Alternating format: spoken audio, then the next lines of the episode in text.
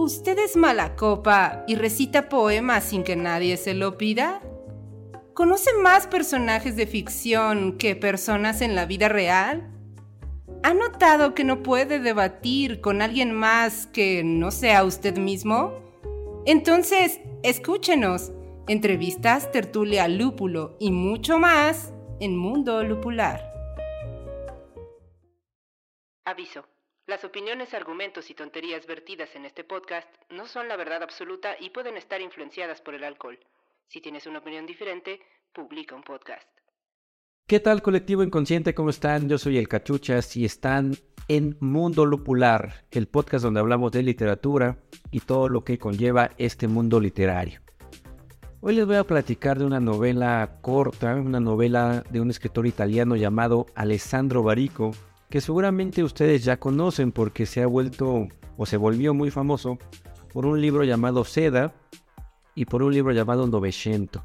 Tiene más novelas, pero hoy les voy a platicar de una llamada Emaús.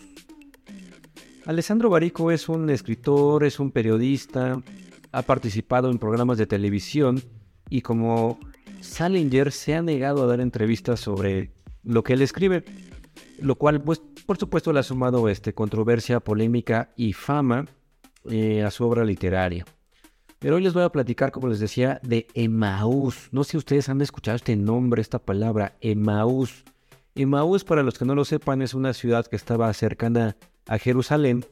Y en la Biblia, en el Evangelio según Lucas, se narra que cuando los discípulos de Jesús, los apóstoles, una vez Jesús crucificado, este, se, trasladaban a pie de Jerusalén a Emaús, tuvieron eh, un acercamiento con Jesús pero con Jesús ya resucitado.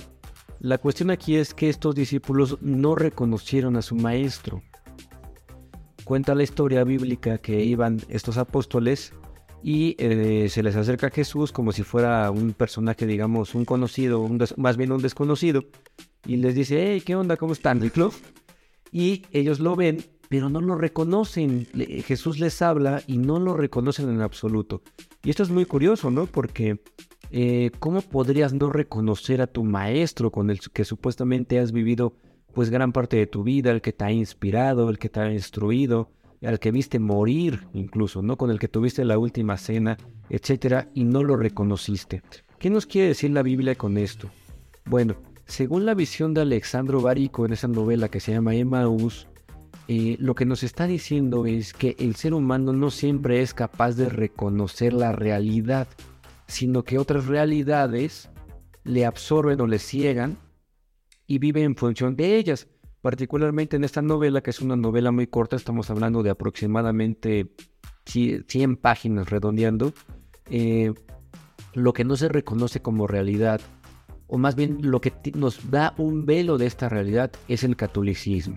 Y disculpen ustedes si son católicos, reclámenle a Alejandro Barico o Alessandro Barico, porque él plantea que vivir bajo el mandato de un dogma nos puede privar de una interacción real con, valga la redundancia, la realidad o la circunstancia que nos circunscribe. En la novela trata de cuatro adolescentes, uno de ellos llamado Lucas, como el evangelio donde ocurre este evento de Maús, otro de ellos apodado El Santo, otro de ellos eh, conocido simple y sencillamente como el narrador y uno más. Eh, ¿Te acuerdas, camarógrafo, cómo se llamaba el, otro personaje? No. Era este el santo, Lucas, el narrador. No, Andrea era una mujer. Bueno, y uno más, que ahorita no recuerdo, pero los invito a lean el libro y ustedes me corrijan, dejen algún comentario cuál era el cuarto personaje, que si se dan cuenta son cuatro personajes lo mismo que hay cuatro evangelios, es decir, cuatro visiones distintas de lo que significó el fenómeno Jesucristo, sea lo que esto signifique.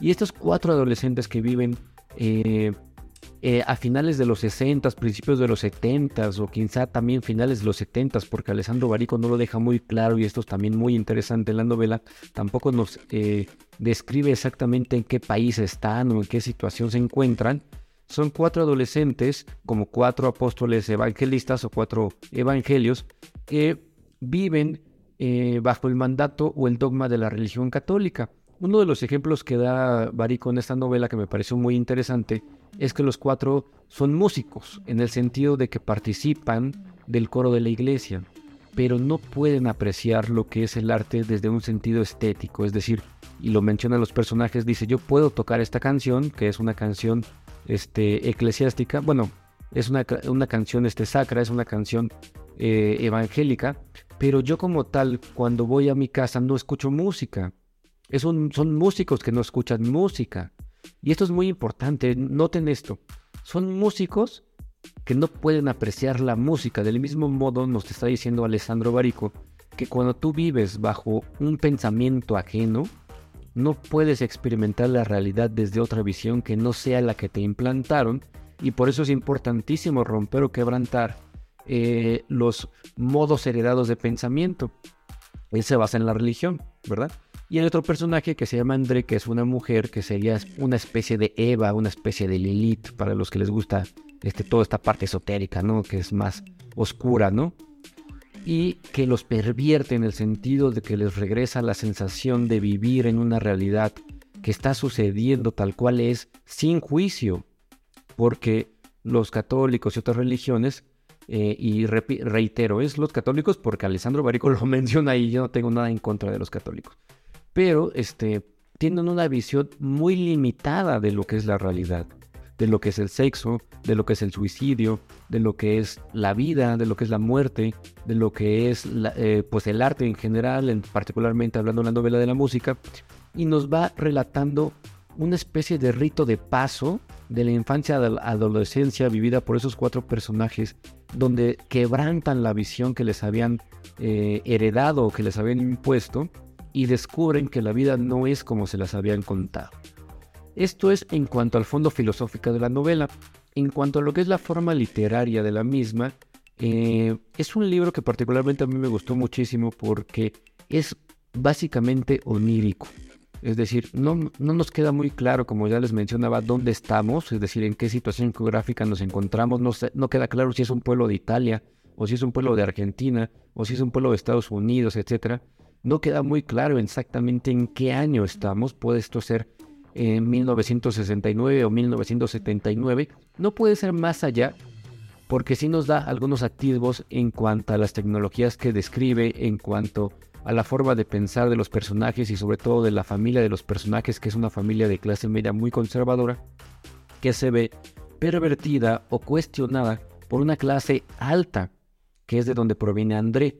La clase alta es más liberal, la clase media es lo que está criticando Alessandro Barico, vive siempre inmersa en una irrealidad impuesta pues por los mandatarios, ¿no? En pocas palabras, sean estos mandatarios de gobernantes o mandatarios religiosos, ¿no? Como lo podría ser el Vaticano, el Papa y todas estas figuras que permean una ideología que no es cuestionada por muchísimas personas, pero la clase alta no vive sujeta a estos eh, impedimentos o límites eh, del pensamiento y no tienen ningún problema con experimentar, por ejemplo, el sexo de una forma natural, lo cual, este, pues digamos que va eh, o pervierte o escandaliza muchísimo a estos cuatro adolescentes al grado de que uno de ellos incluso llega a quitarse la vida.